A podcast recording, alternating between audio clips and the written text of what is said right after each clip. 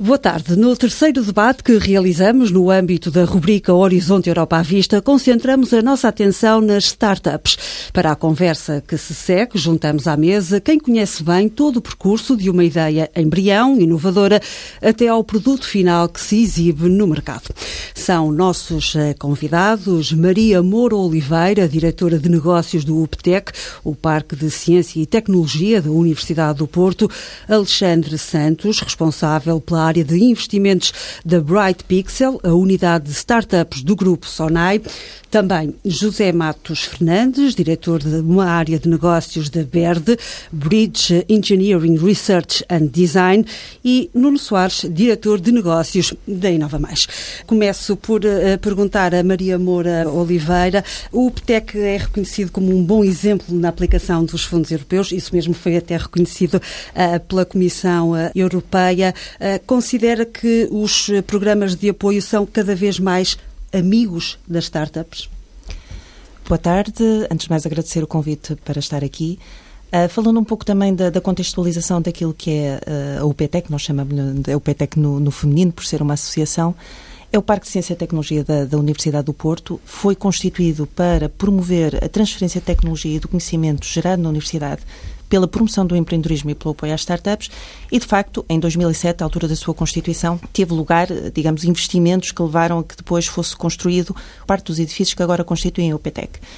Nós temos feito, até porque perceber um pouco qual é o impacto de todas as atividades que, que a UPTEC tem feito é muito importante para nós, é importante para a Universidade do Porto. Por isso temos eh, desenvolvido um estudo, aquilo que chamamos um estudo de impacto, com uma periodicidade bianual. E dos últimos resultados que temos, que remontam ao ano de 2016, apenas para 2016, percebemos que já conseguimos ter, eh, digamos, esse retorno do investimento, não só em termos daquilo que são os empregos diretos e indiretos gerados pelas empresas que estão instaladas no OPETEC, que ascendem a 5 mil postos de trabalho, mas também através dos impostos que estas empresas pagam e que já superam largamente o investimento feito. Por isso eu diria que sim, que conseguimos de alguma maneira ter aqui este, este impacto positivo e que, de facto, isto é bastante importante para a própria Universidade do Porto, esta continuidade de como é que nós podemos apoiar as startups e como é que podemos cada vez mais uh, dar conta dos incentivos que existem a nível nacional e internacional para que elas possam prosperar, crescer e desenvolver e criar também, através daí, uh, impacto económico. As startups uh, estão, digamos assim, a olhar e a considerar devidamente as oportunidades europeias, estão atentas? Eu acho que ainda há algum desconhecimento, ou seja, inicialmente um foco de uma startup, eh, eu diria que é o desenvolvimento do seu produto ou serviço, por isso elas estão muito focadas e não têm nas fases iniciais sequer uma equipa ou recursos que lhes permita estar atentas a todas estas oportunidades. Daí ser tão importante a existência de estruturas, não só como a Paytech, mas outros parceiros uh, também que atuam um pouco nesta área da identificação das oportunidades, da sua disseminação e no apoio à estruturação de candidaturas particularmente a nível internacional, onde também é importante a constituição, por vezes, de consórcios com eh, entidades de outros países, de forma a conseguir assegurar essas oportunidades de investimento. Por isso, de uma forma muito sucinta, eu diria, uh, estão cada vez mais atentas, mas ainda há muito trabalho que pode vir a ser feito. Concorda, Nuno? Sim, concordo. Concordo porque as, uh, as, startups começam a ficar despertas para estas oportunidades, ou seja, a informação começa a fluir bastante. A União Europeia preocupou-se com isto, ou seja, tivemos um programa quadro onde a inovação foi o principal chavão que tivemos, foi a grande diferença para o programa quadro anterior. E por outro lado, a própria União Europeia visionou que para se aproximar dos continentes, sobretudo pronto, o americano e até mesmo o, o japonês, que o investimento no capital de risco possa ser a solução para alavancar a parte de mercado. Pronto, este programa quadro atuou nesse sentido, ou seja, criou instrumentos e destacava aqui, nomeadamente, eh, o acelerador, ou seja, o acelerador do Conselho Europeu de Investigação, onde o grande objetivo foi colmatar aqui a falha que existe de mercado, como estava a dizer a, a, colega, em que as startups ainda não têm acesso a capital eh, bancário, porque ainda estão longe do mercado, e nesse sentido criou um programa que permite a empresas de elevado risco, de elevado potencial de mercado, que socorram de instrumentos para a fase de demonstração. E aí sim alavancar o acesso a capital, ou seja, foi a primeira vez que se criou também um fundo de capital da própria Comissão Europeia que permite ou seja, multiplicar o capital. O grande objetivo é, no fundo, que posteriormente a esta fase de demonstração se possam alavancar, o, nomeadamente, o capital privado e que se colmate essa componente. Portanto, considero que os instrumentos começam a estar disponíveis. O que vamos verificar para o próximo programa quadro, Horizonte Europa irá ainda enfatizar mais isto, ou seja, destacava que dentro deste programa de aceleração foram dedicados, neste presente que já está a terminar até o final do ano, 3 bilhões de euros. Para o próximo programa quadro vamos ter 10 bilhões de euros só para esta componente pronto, direta de aceleração, porque existem outras oportunidades para startups, não só verbas, como seja a questão da capacitação e toda esta componente de inserção e redes. Desses 10 bilhões, um terço será para apoiar a parte de capital. Portanto, eu acho que instrumentos existem, as nossas startups uh, estão preparadas, ou seja, temos bons projetos, boas ideias, uh, para todos os efeitos, ou seja, temos estruturas cada vez mais capazes, portanto considero que para o próximo programa quadro estamos preparados para, para atuar de uma forma ainda mais eh, eficiente, porque eh, já desta tivemos alguma eficácia no fundo. A Maria apontou aí uh, no papel este valor, uh, 10 bilhões de euros, é de facto uh, uma, uma elevada quantia. As startups estão, considera que estão preparadas para o elevado nível de competição a nível europeu? Eu diria que sim, acho que temos, como já referido pelo, pelo Nuno, excelentes exemplos uh, em termos daquilo que são empresas inovadoras a serem, uh, digamos, uh, criadas. Um, Nós aqui no início desta, desta rubrica, deste segmento, falamos, por exemplo, da Didimo, é um bom sim. exemplo? Eu acho que é um excelente exemplo. É um dos, uma das empresas das startups que também é uma startup da Universidade do Porto e também está instalada no, no Parque de Ciência e Tecnologia e que tem aqui, eu diria, algumas vitórias. Uma das quais que também nos honra muito é que nós ainda temos poucas empresas que são criadas com aquilo que chamamos fundadoras mulheres e particularmente nesta área, que é uma área, digamos, eh, considerada bastante masculina, as tecnologias de informação e comunicação, eh, acaba por também ser, eh, digamos, uma, aquilo que chamamos um exemplo, um role model. Por isso, nesse caso, não só por ser bastante inovadora, por ter estar a conseguir neste momento assegurar algumas parcerias estratégicas e também financiamento, a Didimo é um bom exemplo. Eu queria deixar apenas aqui uma ressalva, eu por acaso apontei aqui os 10, 10 milhões, porque não é só a existência destes programas, é também a forma como eles são operacionalizados. E aquilo que acontece muitas vezes, ou pelo menos que era a experiência do passado, é que eles ainda têm um elevado nível de burocracia, particularmente os programas a nível nacional. O que significa que muitas vezes não é tanto a incapacidade que estas empresas têm de conseguirem concorrer e depois conseguirem vir uh, a ser bem avaliadas e a ganhar, digamos, aqui a, parte do, do programa ou do concurso, mas todo o esforço e o trabalho que têm de ter até conseguir ter o financiamento associado. Isso muitas vezes algumas delas não conseguem seguir este caminho e acho que ainda há muito trabalho a fazer nessa diminuição da burocracia e tudo que tem a ver com as obrigatoriedades, eu diria, fiscais e, e também legais a que estas empresas são obrigadas muitas vezes para conseguir aceder ao financiamento. Chamei este debate o Alexandre uh, Santos. Antes de mais, pode apresentar-nos a uh, Bright Pixel? Antes de mais, é, obrigado pelo convite uh, e boa tarde a todos. Uh, é um prazer estar aqui hoje. A Bright Pixel nasceu há, há quatro anos, ligada à Sonai Investment Management, que é a holding que concentra todos os investimentos da Sonai em termos de investimentos em empresas te tecnológicas. e a Bright Pixels tem um mandato de investir e ajudar a incubar projetos no, no, que é chamado early stage. Portanto, projetos que muitas vezes nascem com uma ideia, um PowerPoint, duas ou três pessoas e que precisam de muito mais do que dinheiro para crescerem. E, portanto, o, o conceito original da Bright Pixel foi associado ao dinheiro e ao capital que nós poderíamos pôr uh, nesses projetos, precisávamos de dar algo mais. E dentro da proposta de valor que nós uh, trabalhamos no mercado, uh, juntamos na Bright Pixel talento tecnológico, pessoas que percebem de produto, para além de pessoas que percebam um bocadinho mais de finanças e de estratégia como eu, no apoio a esses empreendedores desde muito cedo. E podemos trabalhar lado a lado com esses empreendedores na construção uh, dos seus projetos que poderão virar empresas e que poderão depois crescer connosco também uh, em fases mais avançadas, nomeadamente se crescerem e escalarem no mundo, poderão receber depois investimento da Sonai IM que é a holding que eh, dentro da Sonai depois pode aplicar capital de crescimento nas fases mais avançadas das startups, nas tais scale-ups, como aqui no Porto se gosta de chamar essa fase. E, portanto, nós nascemos assim muito com esse mandato, muito de apoiar organicamente o nascimento de, de novas ideias e de novos projetos que poderão dar em empresas. Fazendo aqui um paralelismo com o futebol, são uma espécie de olheiros Sim, somos claramente olheiros. Uh, estamos em todo lado, uh, um pouco por todo o país, uh, dentro da Optec, mas de outras de, de outras organizações uh, como a OPTEC espalhadas pelo país. Uh, participamos em júris, por exemplo, na Startup Lisboa, Startup Braga, IPN, Aveiro, uh, portanto, estamos por todo lado em Portugal a tentar conhecer quem é quem no mundo empreendedor e, e depois trabalhar com alguns, é? já temos investimentos em 15 empresas. Nasceram cinco de projetos que nasceram lado a lado connosco Portanto, das 15, 5 nasceram assim connosco, mesmo eh, ainda nem tinham empresa criada, portanto, num processo mais orgânico, não é, de construção. Uh, e a Didim, por acaso, é uma das nossas investidas uh, e temos muito orgulho da, da, Verónica e da equipa da Didim uh, por, por tudo que fez e, e, nomeadamente pelo acesso que teve. é uma das poucas startups que em Portugal conseguiu aceder ao SME Instrument, que é um dos melhores programas a nível europeu para apoiar a inovação e eles, eles eh, na Didim conseguiram essa uhum. proeza de ganhar eh, esse tipo de, de, apoio a nível comunitário. Alexandre, e as empresas uh, participadas estão, de facto, digamos assim, a considerar devidamente as oportunidades europeias um, na sua estratégia de aceleração uh, para a entrada no mercado?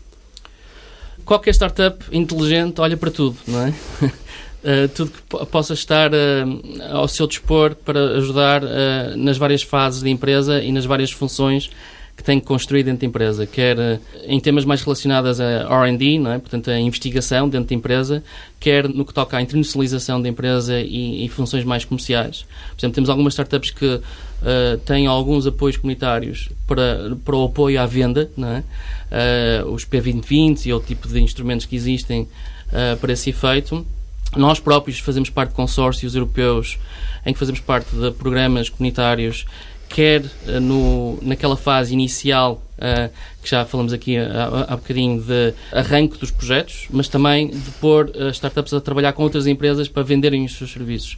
Fazemos parte três programas em que se fomenta precisamente isso, é, pôr, uh, num contexto mais alargado europeu, as startups a conhecer outras empresas para as quais podem vender serviços. Temos um mais ligado a, a tecnologias que fa façam uso de dados e exploração de dados, e, portanto as startups têm que ter dentro da sua proposta de valor uh, uh, isso na, na, sua oferta. Uh, mas outra mais ligada a coisas mais inovadoras que, que, é difícil explicar aqui, mas que é blockchain e outro tipo de tecnologias que estão cada vez mais a ser disseminadas uh, no contexto europeu também. José Matos Fernandes, uh, na Verde estão também atentos a tudo. Pedi-lhe uma rapidíssima apresentação uh, desta empresa. Olá, boa tarde. Também queria agradecer o convite, poder participar aqui neste debate. A Verde é uma spin-off da Faculdade de Engenharia que foi criada em 2006 com o objetivo de explorar comercialmente uma patente que tinha sido desenvolvida ao abrigo de um, de um grupo de trabalho que, que, nasceu na FEUP, na Faculdade de Engenharia. Desde então temos crescido e temos tido a oportunidade de estar atentos uh, aos programas que vão existindo. Apesar de na BER temos um princípio sagrado que é uh, a decisão de investimento uh, é independente de podermos ou não integrar e e, buscar apoios a estas medidas, tanto que existem tanto nacionais como europeias. Ou seja, se acreditamos no investimento e no negócio, avançamos independentemente de depois podemos, obviamente, ir eh, participar e recolher apoios tanto nacionais como europeus. Eh, no entanto, nós na fase pré-verde, antes da criação, participamos, tivemos acesso a dois apoios. Um eh, que foi o Prémio Prime da patente do pré-esforço orgânico que referi, e uma primeiro demonstrador eh, de uma primeira equipamento que foi construído e que serviu de apoio à construção do Rio Sousa aqui no Porto. Já na fase posterior, de, após a criação da Verde, tivemos mais dois apoios eh, demonstradores e atualmente estamos, estamos com dois programas em copromoção de investigação e desenvolvimento tecnológico ao abrigo do, do P2020. Eh, como referiu o Alexandre, também participamos no SME Instrument do Horizonte 2020, num primeiro programa que foi na fase 1, com o apoio também aqui da, da Inova Mais, eh, mas que depois ficou por essa fase e que depois, por uma decisão, não avançamos para uma fase 2. Ainda assim, reconhece que a participação em projetos europeus é, digamos assim, importante para a internacionalização da Berto.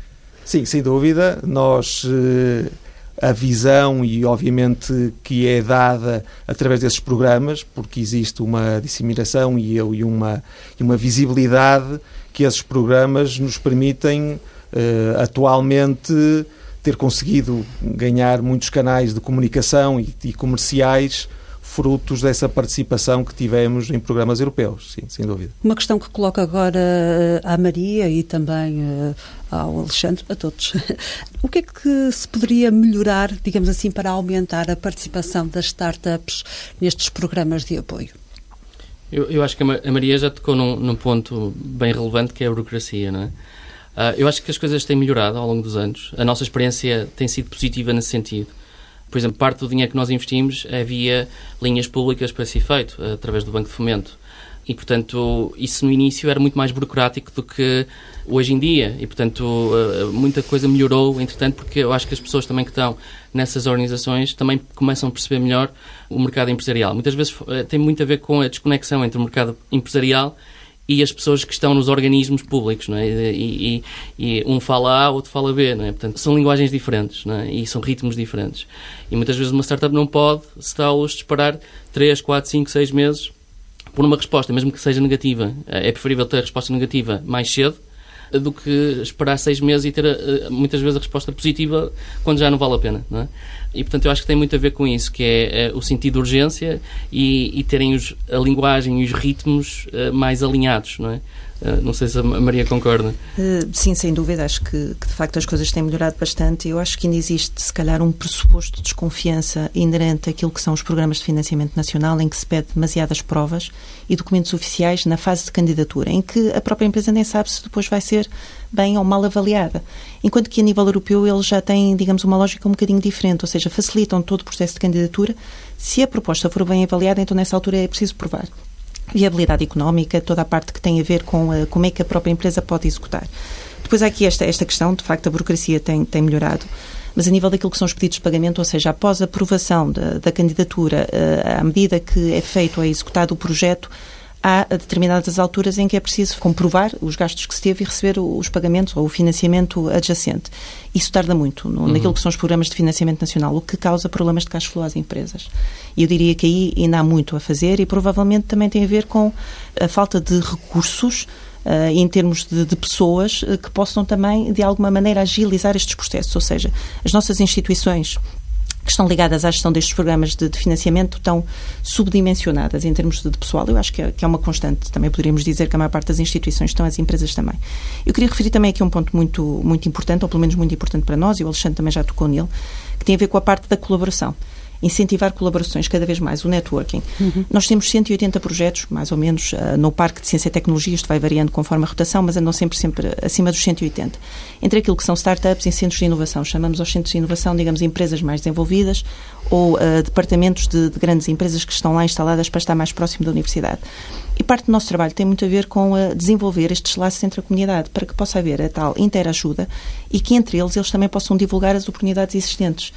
O nosso trabalho passa por isso, este sentido de comunidade, esta agilização eh, de, da parte do que são as colaborações, tanto dentro do próprio ecossistema como para fora, mas também providenciar o máximo possível oportunidades de divulgação de tudo que tem a ver com estes programas, uhum. qualquer concurso, qualquer oportunidade, de forma que para as empresas seja mais fácil aceder a estas oportunidades. Pergunto ao José Matos uh, Fernandes, tendo em conta a experiência na Verde, uh, quais considera serem os desafios, precisamente no envolvimento em projetos e redes europeias?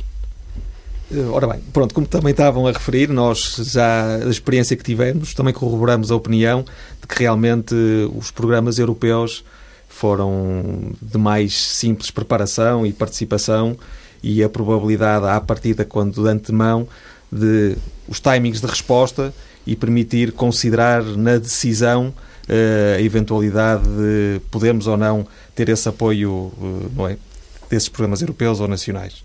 Nós, neste momento, como diria, estamos numa fase até de grande investimento. A BERD está nesta fase a desenvolver, um bocadinho saindo dentro da engenharia de pontos, a ir um bocadinho para além do que será a área tradicional. Estamos a desenvolver neste momento um investimento grande de inteligência artificial para um desenvolvimento de uma solução de conceição e orçamentação de pontos está a ser realmente o qual nós, obviamente, também estamos a tentar obter não é, um apoio dos programas nacionais para, para ajudar neste investimento.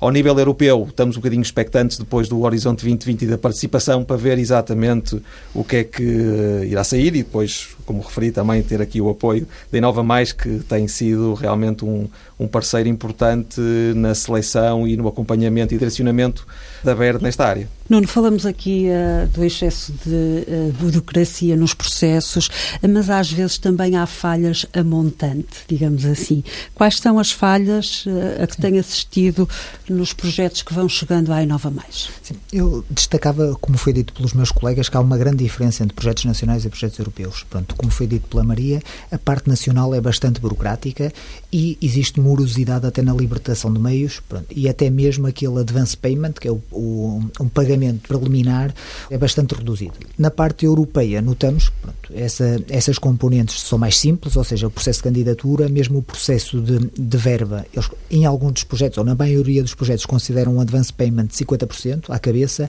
e posteriormente vão libertando verbas de acordo com a execução do projeto. No que toca ao reporting, também não nos obrigam a apresentar despesas, obrigam sim a apresentar o relatório atestado pelo ROC, onde na prática a empresa confirma que usou a verba naquelas uh, rubricas específicas. Por sua vez, pode estar sujeito a uma auditoria, mas não tem que apresentar toda a documentação, como acontece em Portugal. Pronto, a parte europeia tem o, a componente da competitividade, que já foi aqui dita, ou seja, concorremos, ao passo que em Portugal concorremos uh, unicamente uh, organizações portuguesas, na parte europeia já estamos a falar em todos os Estados-membros a concorrer, existe maior competitividade, essa é a parte pronto, crítica do processo e aí reside alguma componente de falha de mercado. E o que é que nos parece? Que alguns projetos, ou seja, existe excesso de informação no que toca a calls e muitas vezes o difícil é encontrar, encontrar a call certa para o projeto certo.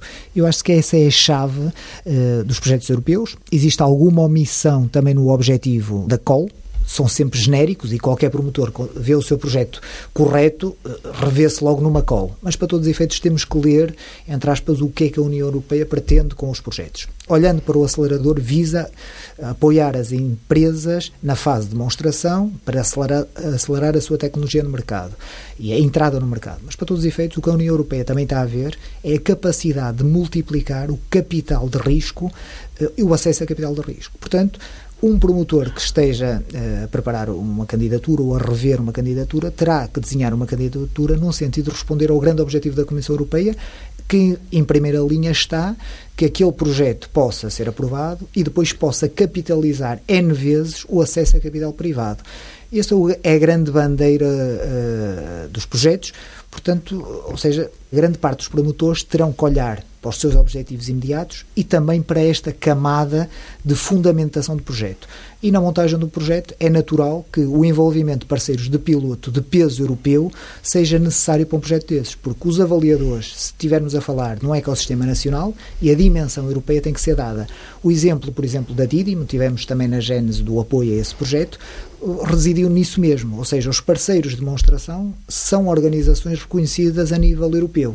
Por sua vez, um avaliador, ao avaliar uma candidatura desta dimensão, consegue perceber que os parceiros envolvidos no projeto darão reputação suficiente à tecnologia para que ela possa entrar no mercado. Eu acho que existem múltiplas variáveis, eh, desde logo falha na interpretação ou na seleção da call certa, existem calls também eh, fora do, do âmbito do acelerador. E destacava aqui os Cascade Funding, que são projetos projetos esses uh, em consórcio que depois lançam calls específicas para as startups, que aí sim existe uma capacidade das empresas entrarem de forma mais fácil e dar aqui aquele passo de, de abordagem para o mercado. Portanto, diria que a seleção das propostas, a montagem do projeto sólido e, por sua vez, algum rigor no todo o profissionalismo, vejo como aspecto-chave para ter um projeto bem sucedido, no fundo. O Nuno falou em capital de, de, risco e, de facto, as startups associamos sempre a um elevado nível de risco. Uh, pergunto uh, ao Alexandre, uh, neste sentido, digamos assim, a, a combinação grant e equity que está a ser promovida pela, pela Comissão Europeia alinha-se com os objetivos dos fundos de investimento? Esta lógica vai mesmo de encontro às necessidades das startups, de modo a não perderem, digamos assim, a sua identidade financeira?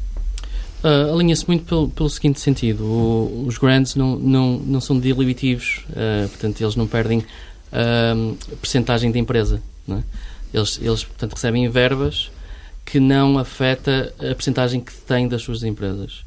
Portanto, qualquer investidor vê isso com bons olhos. A empresa está mais bem dotada de meios para executar o seu plano e não está a afetar uh, o equilíbrio de forças entre os investidores e, e, e os fundadores e, e, os empregados da empresa. Uh, a única coisa que às vezes assusta os investidores é se o projeto está realmente ligado à estratégia da empresa.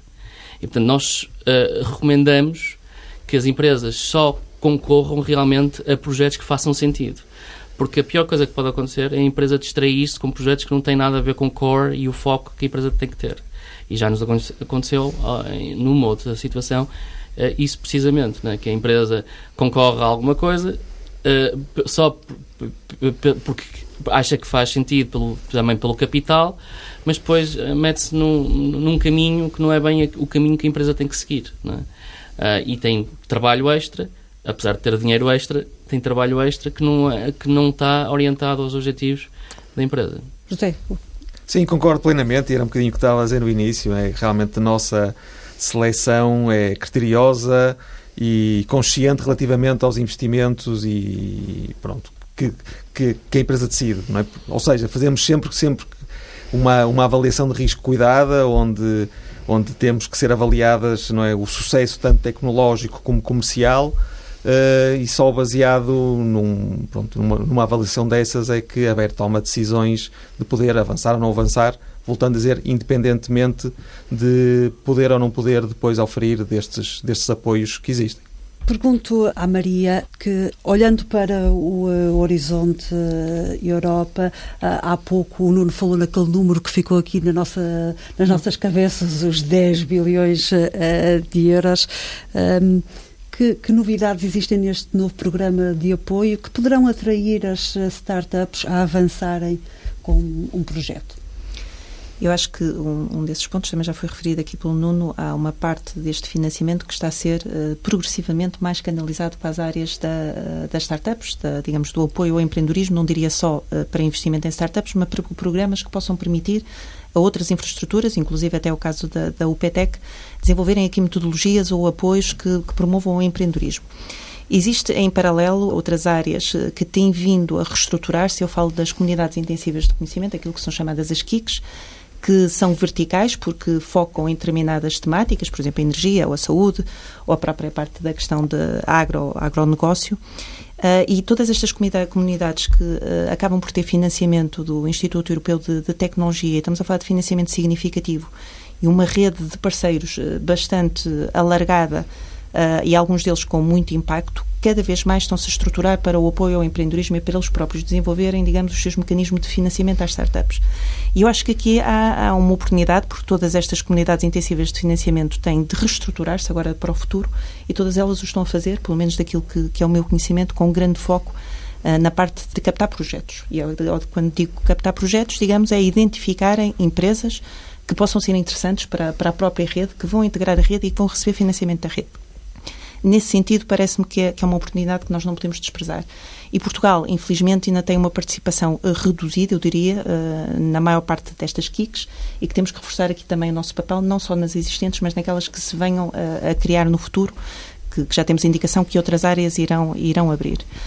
De alguma forma, que eu acho que poderia ser feito, e a Inova Mais de facto também o tem feito com e muito bem, é, é, haver uma sensibilização prévia de todas estas empresas, para que elas possam estar preparadas para aquilo que aí vem e, em termos estratégicos, também se possam reorganizar. Eu concordo com aquilo que o Alexandre disse, porque, de facto, as grandes, eh, em termos de capital, não são diluitivas, mas são em termos do esforço da equipa. E numa fase inicial, e nós lidamos muito com projetos naquilo que nós chamamos de uma fase muito incipiente, ou seja, que ainda não tem, eh, digamos, clientes, ainda nem sequer tem um produto propriamente desenvolvido, muitas vezes as grandes são uh, prejudiciais, porque obrigam que a empresa que tem um ou dois uh, promotores, digamos, a equipa é muito reduzida, comece a focar áreas que não são propriamente a sua área core e, e perdem-se completamente. Acho que para empresas mais maduras ou startups noutros estágios de maturidade é uma excelente oportunidade para desenvolverem áreas complementares de negócio. Numa empresa, numa, numa fase inicial, eles têm de facto concentrar e perceberem uh, o que é que é o instrumento, o mecanismo que os vai apoiar. E nesse sentido, a preparação é chave pelo menos eh, na, na, nossa opinião. E o nosso esforço tem sido um pouco de sensibilizar, divulgar oportunidades e prepará-los para isso. Nuno, quer acrescentar? Estava Sim, eu concordo com o que a Maria disse. Na prática, eh, no fundo, eh, que existem outras oportunidades, eh, múltiplas oportunidades, e destacava, pronto, aquilo que disse eu acho que é bastante importante, que é a questão de Portugal não, ou seja, não está tão visível nas redes. Ou seja, o grande sucesso de outros países que temos olhado, ou seja, destacava a Espanha, destacava outros países, prendeu-se além pronto, do valor do, que o país tem os, os, seus promotores e, por outro lado, a escala, porque eles são quatro vezes maiores que nós, prende sobretudo com o posicionamento da aproximação à União Europeia. Ou seja, existe um maior envolvimento na, nas redes, existe um maior envolvimento em organizações-chave que permitam multiplicar, eh, neste caso, o acesso a programas. Não há uma influência direta nos resultados, mas existe um, um networking, existe um ecossistema que se permite multiplicar. Eu acho que esse também seria uma chave, porque existem outro tipo de programas que não aqueles diretos, eh, ou seja, individuais, em que uma organização submete uma candidatura isoladamente, mas mesmo no, no foro da indústria, são poucas as empresas que estão nas parcerias estratégicas europeias. Ou seja, conhecemos, o caso da Sonai é um exemplo disso, a Sonai está, está representada, existem, eh, ou seja, mais algumas, mas contamos 10 ou não mais 10 empresas nas ETPs. E, e, no fundo, essas parcerias público-privadas é o caminho que a União Europeia está a dar também ao processo. Os projetos estão a, a ter uma dimensão e escala maior, ou seja, o Portugal deixou de ser, pronto, já há muitos anos, mas aquele novo Estado-membro, como viveu a Polónia ultimamente, em que os programas eram canalizados porque tinha que ser, porque era o Estado-membro novo, e atualmente estamos na, na batalha, eh, pronto, eh, em que temos que utilizar todos os argumentos para que isto, para que isto funcione. Pronto, por outro lado, o que eu, uh, consideramos também que foi bastante positivo uh, no programa passado e a nível nacional foi a criação de alguns instrumentos que permitissem organizações públicas e privadas, ou seja, suportar os custos com processos de candidatura europeus. Como foi dito, é bastante dispendioso a nível de esforço humano e mesmo de capital uh, o desenho e a montagem de projetos e Portugal considerou, ou seja, em paralelo a outros países europeus, que se existissem incentivos para permitir às empresas, universidades, centros de ID, eh, socorrer-se, quer seja de custos dos seus recursos humanos, quer seja de consultoras e participação em redes na escrita de candidaturas, pudesse multiplicar. Isto foi visível, aumentou-se a participação nacional e Portugal teve um bom desempenho no, no, no programa quadro presente.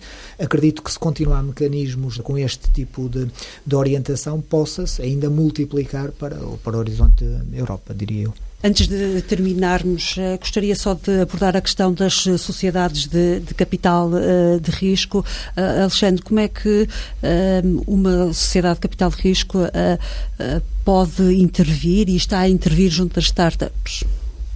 Ui, isso, isso, para terminar, acho que é a pergunta se calhar mais aberta de todas, mas, mas em primeiro lugar, uh, nós ajudamos as startups com, com financiamento, né, com o capital necessário para arrancarem a, a sua atividade.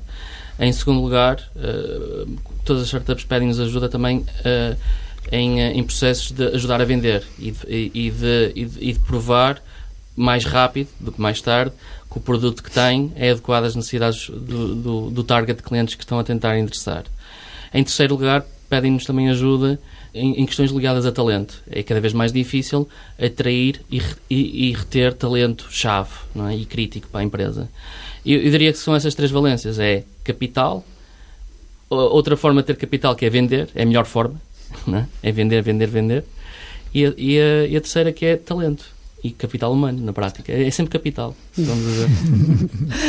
José, uh, qual é, digamos assim, a relação da Verde com as, com as sociedades de capital de risco? Sim, nós temos ainda uma participação de duas capitais de risco, é? desde a origem, e foram essenciais e, e pronto, são, são claramente um parceiro fundamental para o crescimento e para a posição que a Verde atualmente tem. É, eh, estas sociedades de capital de risco são um, um pilar para a startup? Pronto, considero que sejam, uh, ou seja, Portugal tem evoluído muito nesta área. Como foi dito pelo Alexandre, existiram mecanismos que também apoiaram a, alavanca, a alavancagem de, de, capital privado, ou seja, isto está na agenda europeia. Pronto, o que acontece em Portugal também é fruto da estratégia europeia. No fundo, os programas são orientados e são, ou seja, existe aqui uma sincronização e acredito que a parte capital ainda vai ser mais reforçada neste programa quadro, ou seja, aquilo que eu mencionei de um terço dos 10 bilhões serem capital vai ser é prova disso. Por outro lado, destacava só agora duas grandes diferenças que vamos ver para o próximo programa quadro, no que toca ao acelerador. A questão de capital não vai ser apenas uma opção das empresas. A empresa pode concorrer a grande e a capital, combinando, e por sua vez, se o projeto se verificar que está mais orientada à, à, ótica de capital, a própria Comissão Europeia pode orientá-lo para capital e não para grande. Porque, no, eh, no fundo, se a empresa não tiver meios para provar que consegue a parte não financiada, e o projeto é financiado a 70%, ele irá para capital. Portanto, aí haverá um grande reforço da componente de capital. Por outro lado, pronto, destacava ainda a questão da competição do EIC eles sofreram do próprio sucesso do próprio programa, ele começou-se a multiplicar e no final do programa, ou seja, teríamos por, por cada cut-off quase 5 mil candidaturas para aprovar 30, portanto a taxa de sucesso foi bastante baixa. O que vai acontecer para o próximo programa quadro é que a União Europeia vai criar um mecanismo diferente de pré-seleção de projetos, candidaturas curtas, 5 páginas, neste caso um, um, um, um vídeo motivacional e uma apresentação da empresa. Por sua vez, a empresa pode concorrer, fazer esta candidatura a qualquer momento, não obstante, só tem duas chances para fazer se não vencer à primeira. Depois disso, se ela vencer, aí sim poderá ser convidada a apresentar uma proposta completa. E essa proposta completa segue a mesma linha da, da proposta curta. Se ela não vencer duas vezes, não poderá se submeter uh, outra vez. Por sua vez, a última etapa é uma entrevista presencial e a empresa aí sim terá, ou seja, a fase final de avaliação. Portanto, a competição, esperemos nós, poderá ser, vai existir na mesma, mas vai haver aqui um processo mais ágil, porque era normal que muitos projetos se submetiam 10 e 15 vezes e estávamos ali também, a, a, ou seja, a criar entropia no processo. Portanto, as grandes novidades para o acelerador prende-se com a dotação, o foco no capital e uma agilidade no processo, pronto, que vai obrigar as empresas também a adotar, eh, ou seja, estratégias mais direcionadas no, aos programas, no fundo. E com estas eh, novidades do Horizonte Europa, Europa terminamos este debate. Agradeço a participação de todos os meus convidados. Estaremos de regresso em breve, no início de 2021, para o quarto e último debate dedicado às entidades públicas.